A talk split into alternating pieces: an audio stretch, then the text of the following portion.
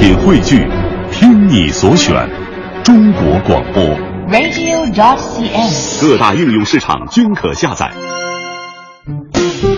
心中有节奏，耳边有远方，真的不需要每个人都懂。那些气味相投的人自然会明白。生活就该有韵律，有温度。有腔调，有感觉。京城文艺范儿，北京青年的文艺生活手册。文艺生活手册。我是石斑鱼，嘿嘿嘿嘿，没错，你现在收听的就是京城文艺范儿，每天下午两点半到四点，千万不要忘记收听哦。京城文艺范儿，听有故事的人讲那些有意思的事。欢迎大家来到今天的访谈板块。相信通过刚才片花的声音，大家已经知道我们今天为大家邀请到的重磅大咖做客直播间的客人了。我们掌声欢迎石斑鱼老师。石老师您好，大家好，京城文艺范儿的朋友们，诶，你没听错，就是我石斑鱼。石老师经常来北京吗？啊，经常经常经常经常啊！所以这次又到北京的时候，到我们一零六点六，跟我们京城文艺范儿的小伙伴们 一起分享下午了。其实想说是我们的荣幸，因为很多的呃内地的八零后的现在不是小朋友了，嗯当年是小朋友的时候，都是伴着您的声音长大的。没有没有，没有这个应该这么说哈，是心态问题。像我现在也觉得我是小朋友啊。是吧？对呀，那个呃，这只要心态心态好，你永远看起来就是年轻。嗯，对，像我现在出去跟人家站在一起，人家都说我三三十岁，没有没有开玩笑，没有，我觉得您的底气比二十岁的人还要足一些啊。哪里？呃，其实我们其实做声音工作的人都会很羡慕石老师，嗯因为有呃非常适合您声音的一个荧幕的角色，可以让你去开拓这样的一些表现的空间，然后也大家都耳熟能详。所以虽然大家可能先是认识的周星驰，但是逐渐的就觉得、哇，他那个配音好棒啊！我觉得作为一个声音工作者，我绝对承认这一点，就是说如果没有您的配音的话。听不懂广东话的这个电影观众，可能喜欢周星驰的程度都会打折扣哎。呃，应该这么说啊，呃，周先生他如果没有在戏里面有那么好的表演，那我也没有办法用声音来帮他加分。就打比方说，你没有一个像你你你你做广播节目，你如果没有一个这么好的平台让你去表现，你也没有办法把你把你想要表现的东西，把你所学的东西能够充分的表现出来。我觉得这是相这是对等的，你知道，而且是这个可以互相加分、相得益彰的。所以，呃，就我也很感谢有这么一个机会啊、那个那个我我的师傅他这这觉得我还还还还还行，所以就呃让我来来演绎这个周先生呃周星驰的这个这个角色嗯，其实看来的话，石老师跟周先生也是很有缘的两位了。啊。我其实我们的缘分呢、早期是建立在电影公司，跟当年的这个声音导演啊，还有就是我师傅，他也是声音导演。嗯啊，那他们如果说这个跟电影公司如果说没有没有觉得说那个这个声音跟那个周周星驰他当年的戏剧里面的声音那么贴近的话，我我我觉得我也没有办法能够能够能够有这么长的时间来来来专门来演绎他的角色。嗯，回顾当年啊，可能还没有遇到这样一个和自己的声音以后会捆绑起来这么长时、间的一个人的时候，这前无古人呐、哎，真的。在那之前您的配音生活都是什么样的？因为据我了解，好像您以前跟我们是同行，是在电台做节目主啊，持人。那个早了，一九八七一九七八年。那会儿您多大呀、我啊，你要讲吗？这这再算一算，不就这年纪就出来了 啊？没关系，那个那那会儿我二十岁，二十岁，那我接触配音是八二年，八二年。但因为在广播电台嘛啊，那以前电台不像现在啊，都是主持人自己控音，以前是有录音师，然后有有玻璃窗，然后对面的一麦克风，有主持人，有播音员。那我那个时候是录音师，那我觉得，哎，老看着对方的这个主持人、播音员，两个肩膀扛张嘴就能赚钱了。嗯，哪一天如果我也能跳过去啊，就像那个那个电影一样，咻就飞过去，呃，坐在那边，嗯，两个肩膀扛张嘴也能赚钱，不错啊。后来有一个机缘，就是我师傅的录音间，那么他有空，呃，有有招生，就招播音员，招配音员，配音员。当时师傅就是配音界的大腕儿哈。哎，对对对，他那时候已经是配音导演了，哎，那他刚好招配音员，那我想说我在电台待那么久了，普通话应该还行吧，就去去就去就去就去就去考了，哎，就去考。就后来呃才发现说，哦，原来我们普通话里面有卷舌音。我在那之前我不知道，我不知道我们普通话里头有卷舌音。我那个时候讲话是没有卷舌音的，后来才知道哦，，z、c、s、r，，还有 r 都要卷舌。我这舌头往哪里放都不晓得。哎，这是因为台湾地区的语音习惯和内地的差异吧？呃，一一呃，一方面是这样，二方面就是说，呃，我们那个时候你念你小时候念书的时候，在南部的时候，老师都不知道那个音要怎么发，嗯他怎么教我们？就那时候老师教教学生都不是用的普通话，都不是用普通话音的，但是但是他是夹杂自己的口音的，对，嗯比较像像你像像像内地，你像很多南方人讲话也没有卷舌音，嗯。对，没有卷舌音，就是那种，你知道吧？那后来学配音才知道，啊，有那么多的字需要卷舌，好吧，开始练吧，一个字一个字开始练吧，然后把舌头练好，把舌头练到练到能够卷舌，那才知道说哦有卷舌音。我以前，你像我现在发个音哈，我以前是是不会的，可是我现在随时可以。哇，这个好厉害！弹弹舌头，这个好像有一些像像外国的语言的时候会用到这一部分的口腔肌肉。要要，你像那个法语、德语都像都要用到这种弹舌音，但是我以前不知道啊，我就开始练了。我刚开始是这都不会，可是对我现在试一下慢慢一点点我就只能是这样子啊可是我就我就硬把它练出来，哎，这个怎么能练得成呢？绝对练得成。因为你你一每天这样子去抓这个感觉，抓那个感觉，抓你突然间会开窍，是从慢练到快的。没，就是说，像像这这这是这样是你是不知道舌头怎么放嘛？可是你每天去体会，每天去体会，每天体会，你突然有一天就会开窍了。那先练不要有声音的，先练的没有声音的，啊，这个会了，再加声音，没有，就这样子。哇，对，好但我花了八，厉害我花了七八个月的时间呢，是吧每天这样练呢。就当时这个培训班上了多长时间的课？培训班就三个月，结束以后对，结束以后是我自己，那跟这些老师就是呃不离不弃的去问他们哪里有班可以去呃学习，可以去跟班，我们那叫跟班哈、就是学习。呃那还好，这些老师都还蛮蛮蛮觉得说，哎，我的学习态度还不错，所以有班的时候就会通知我说，哎，你到哪里来到哪里。所以，所以我那时候电台上班，下班以后就去就学这些东西。那个时候就对配音入了迷了哈。啊，那最初开始配的话，不是一开始就有很合适的好的角色的吧？应该。当然，当然，当然。那会儿都配什么样的？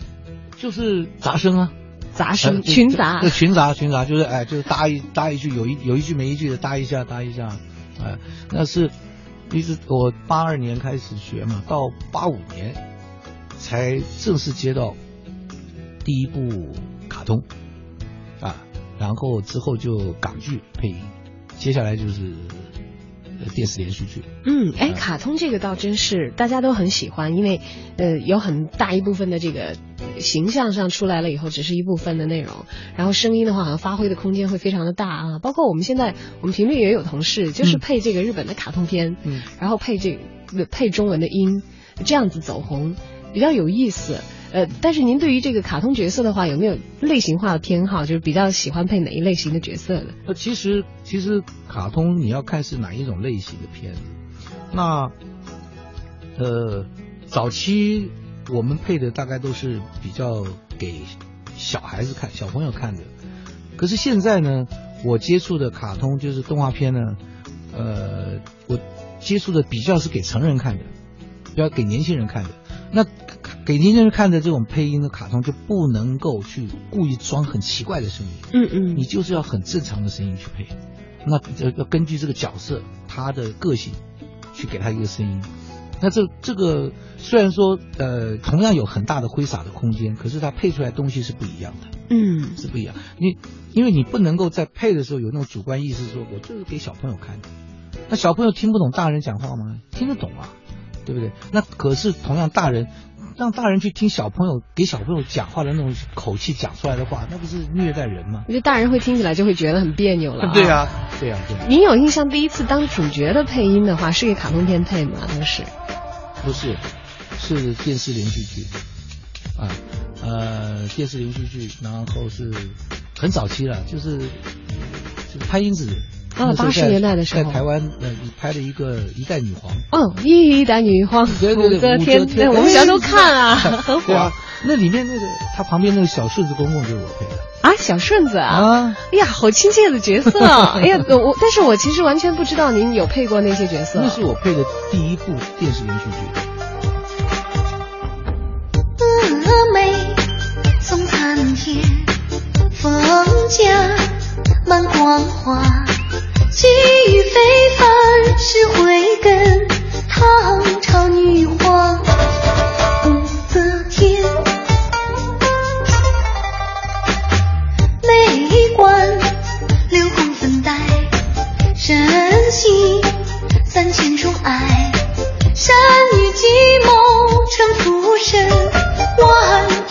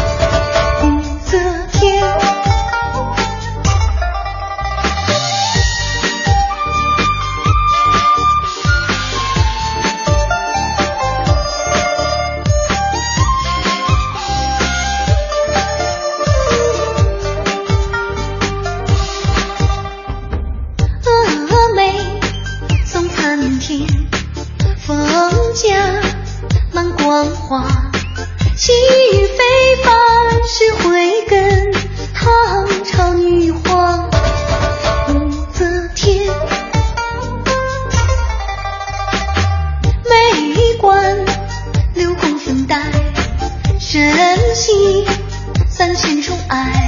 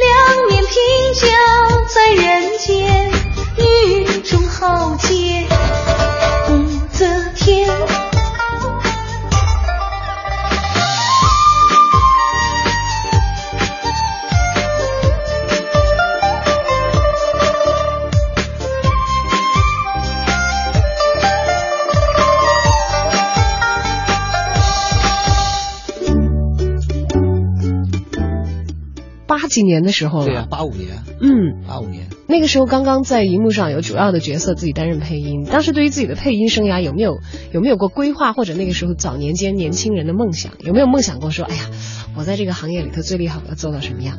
没有，那个时候只有一个想法，这个工作我很喜欢，然后我觉得呃可以让我让我这个这个这个呃在人生的过程当中可以接触太多太多不同的人生当中接触不到的角色，譬如说我不可能今天当警察，明天当小偷，嗯，哦，后天当皇帝，啊，第四天当太监，第五天又回来当混混，小混混，不可能。那人人之间当中，我们接触到的这个这个这个身份，大概就这几个：爸爸爸爸的爸爸妈妈的小孩，小孩的爸爸妈妈。可是这就这样，朋友的朋友，同事的同事，是吧？就是大概就是这样子。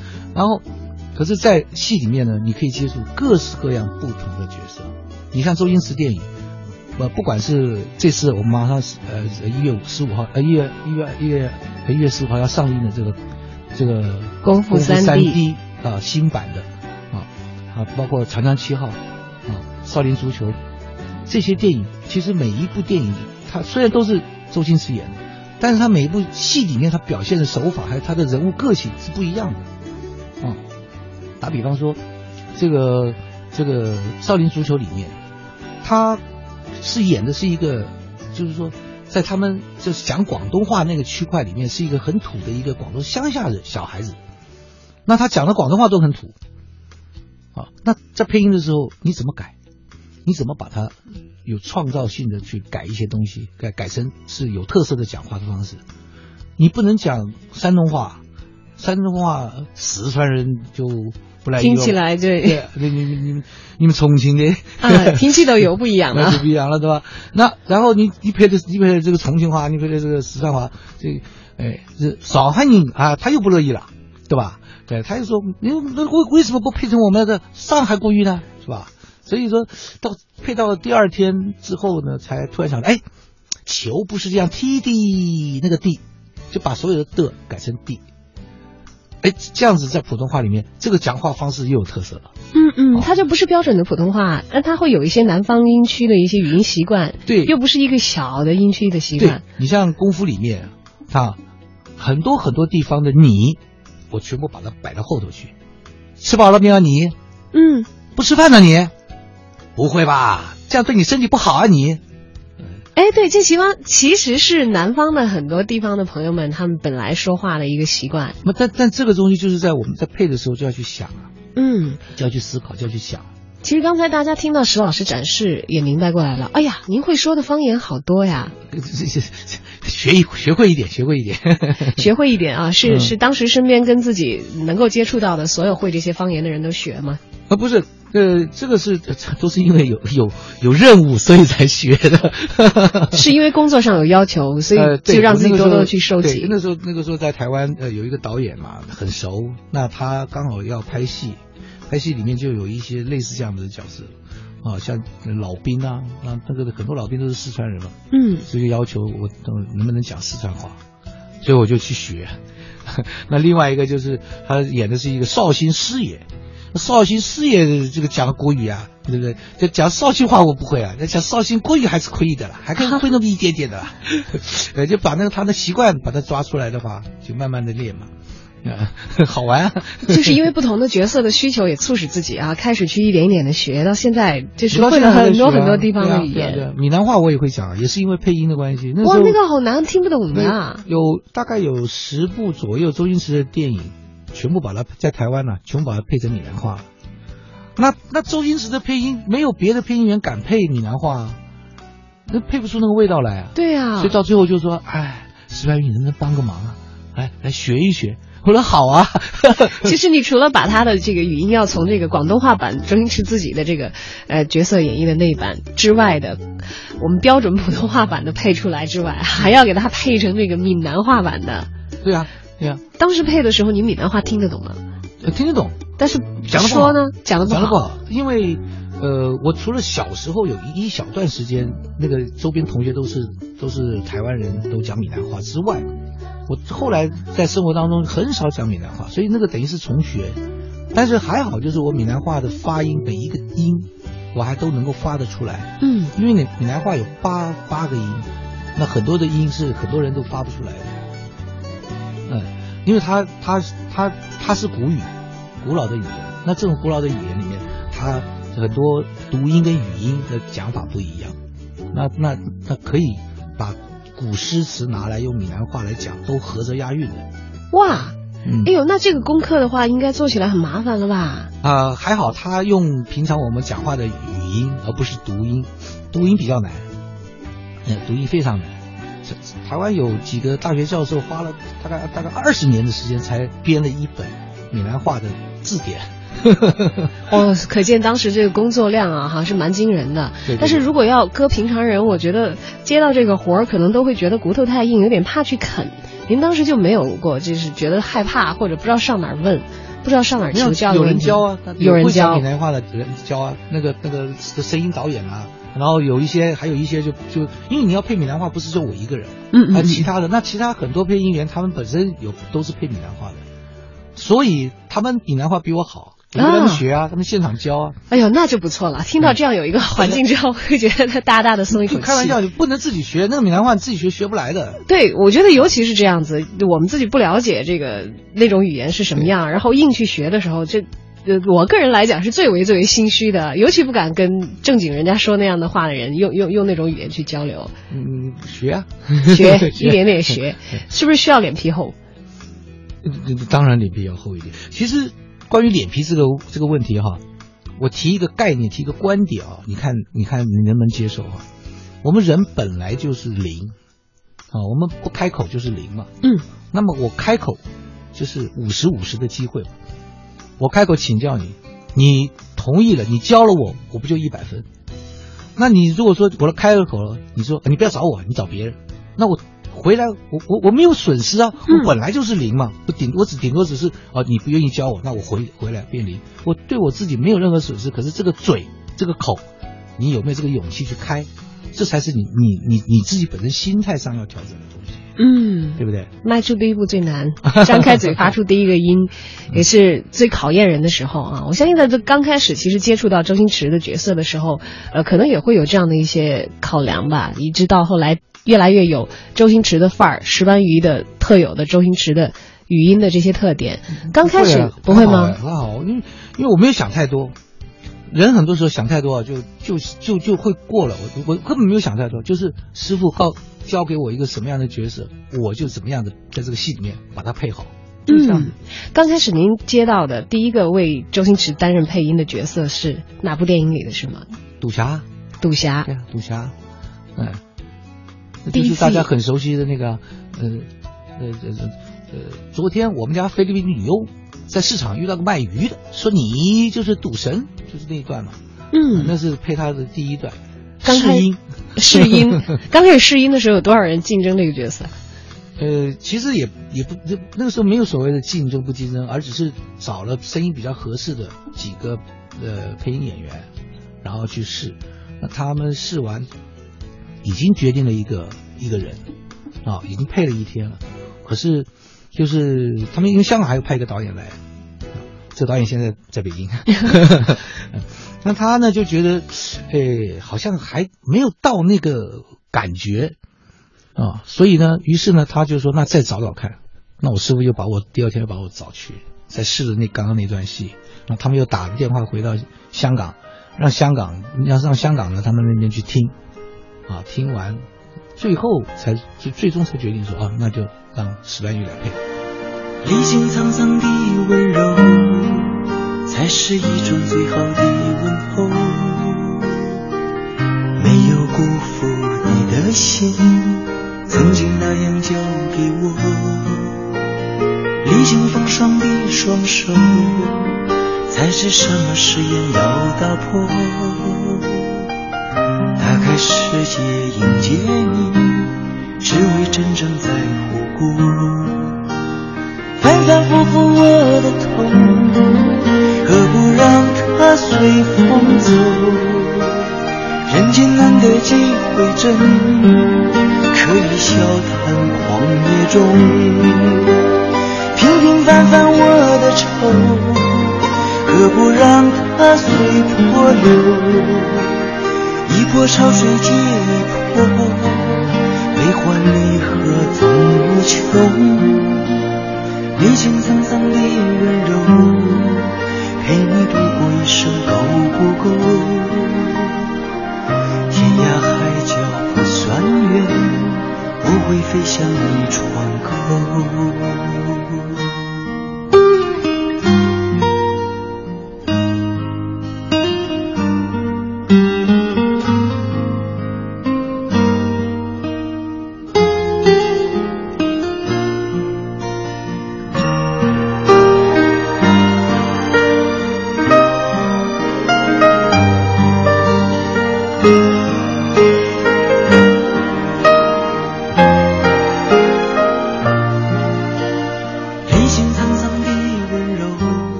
些气味相投的人自然会明白。生活就该有韵律，有温度，有腔调，有感觉。京城文艺范儿，北京青年的文艺生活手册。文艺生活手册。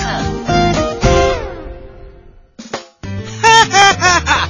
各位一零六六的听众朋友们，记得一定要在一月十五号关注一个非常非常厉害的电影，叫《功夫三 D》。当你看《功夫三 D》的时候，同时记得也要听一零六六的所有节目哦。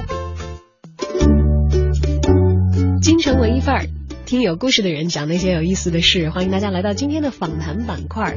相信通过刚才片花的声音，大家已经知道我们今天为大家邀请到的重磅大咖做客直播间的客人了。我们掌声欢迎石斑鱼老师。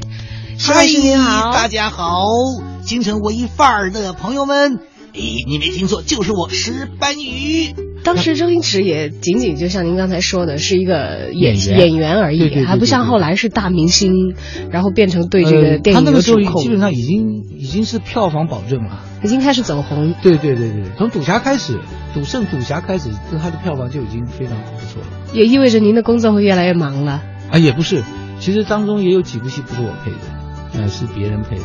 那其实，呃，这个对于诠释他跟诠释别的角色，其实是是完全一样的，就是说你要进入那个角色的那个整个的表演当中，才能够把这个戏演好，把这个戏演好。所以这个为什么你像这个功夫当年啊，十年前啊演过之后，那今年为什么又要功夫三 D 要重演？它有个很大的原因，就是第一个是庆呃庆祝十周年，啊，第二个呢就是说它它的所有电影里面的特效，这部电影的特效是特别特别的好，当年就很好了。嗯，那现在呢，把它数位化了之后呢，再又重新的变成三 D，那的可看性那就更高更强。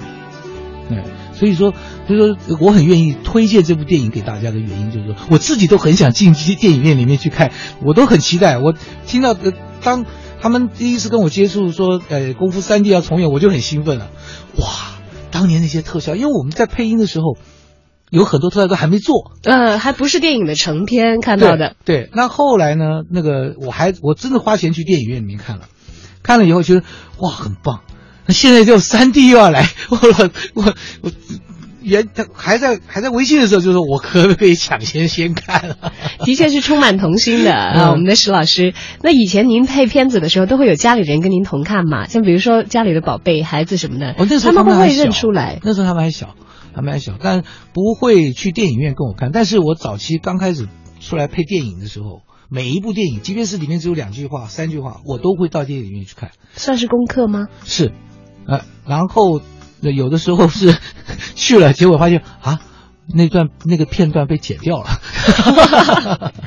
曾经有过失望而归的时候。因为嗯因为我们在配音的时候，可能譬如说电影院呃放一百分钟，可是我们配的时候，可能有时候配到一百一、一百二，哦，甚至于最长的我记得配到两百分钟。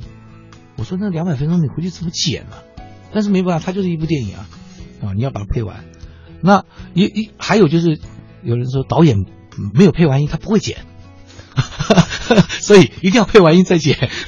所以你们工作的时候看到的永远不可能是成片，就看到的，对对对对因为完成也是完成这个电影需要的一个重要的原材料的一部分对，。然后呢，你像片子要上片之前呢，你电影这个电影院，他也有可能在帮你修，为什么呢？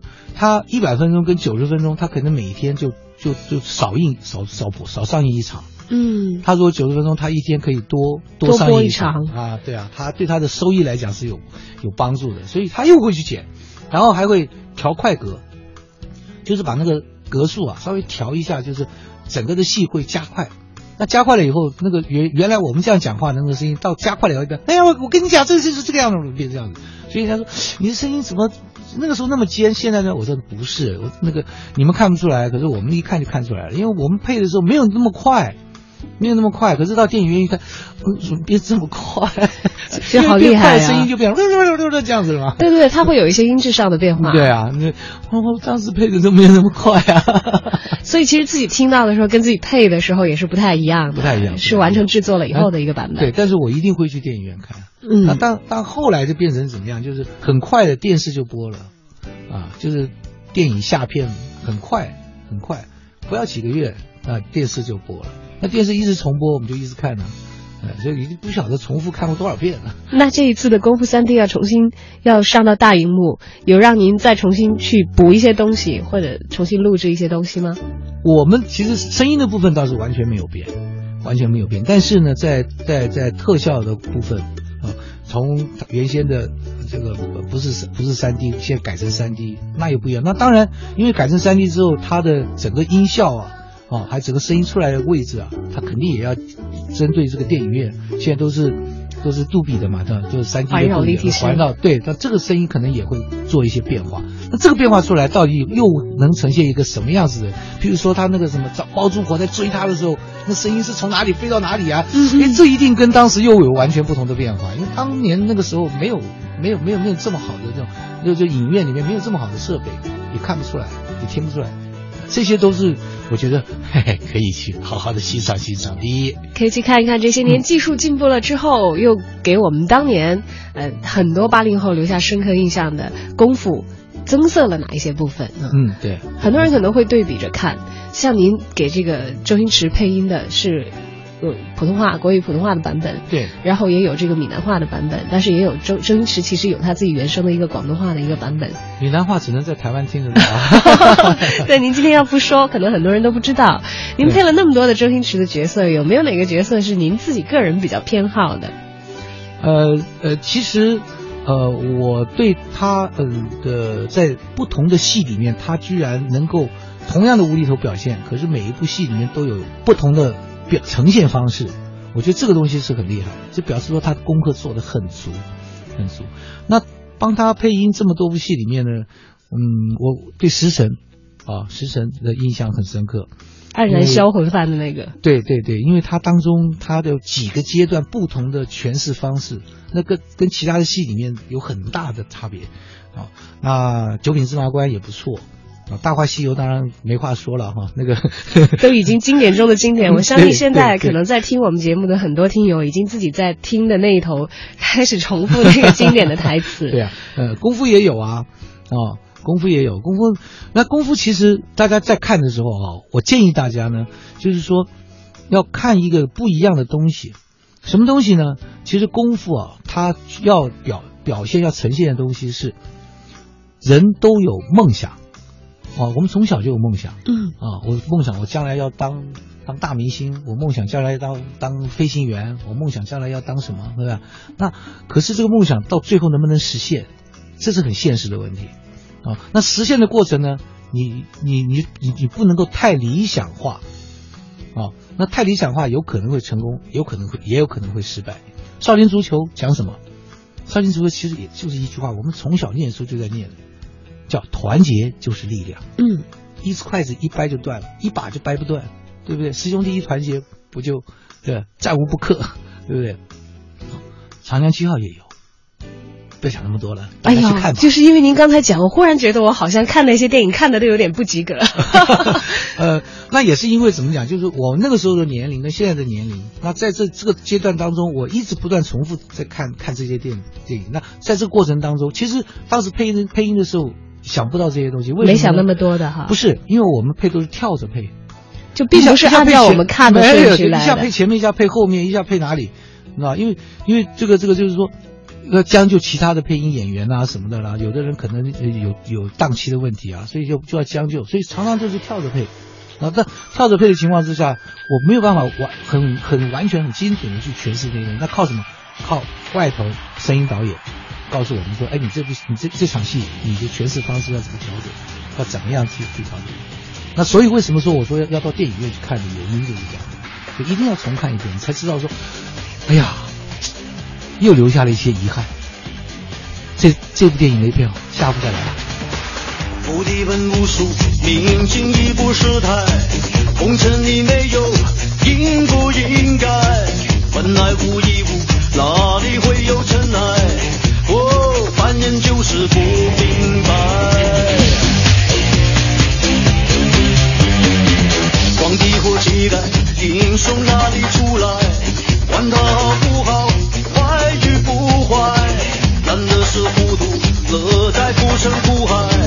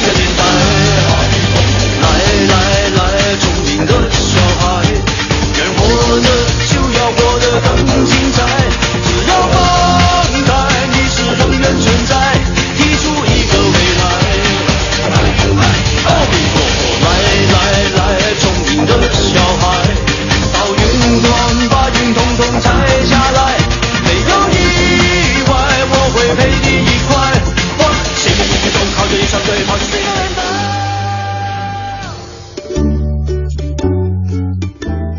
我们很感兴趣，一个配音演员的家庭生活会是怎么样的一个步调？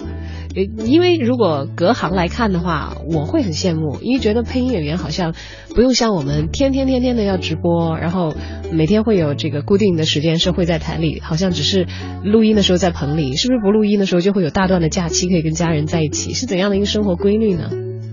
老实说，那个时候在台湾配音还挺火的，嗯，就是东西蛮多的，所以其实挨家的时间反而少，回家小孩都睡了，可能早上起来的时候小孩都已经上学了，啊、然后这个是天天泡在盆里。我呃我我基本上就是说有一段时间，大概他跟小孩子接触反而还没有我我老婆来的多，因为他就在家里面嘛，哎，她在家里面带孩子嘛，所以说跟他们接触的时间相对来讲就是多很多，多很多，而且那个时候我做了一个呃无理的要求，什么要求？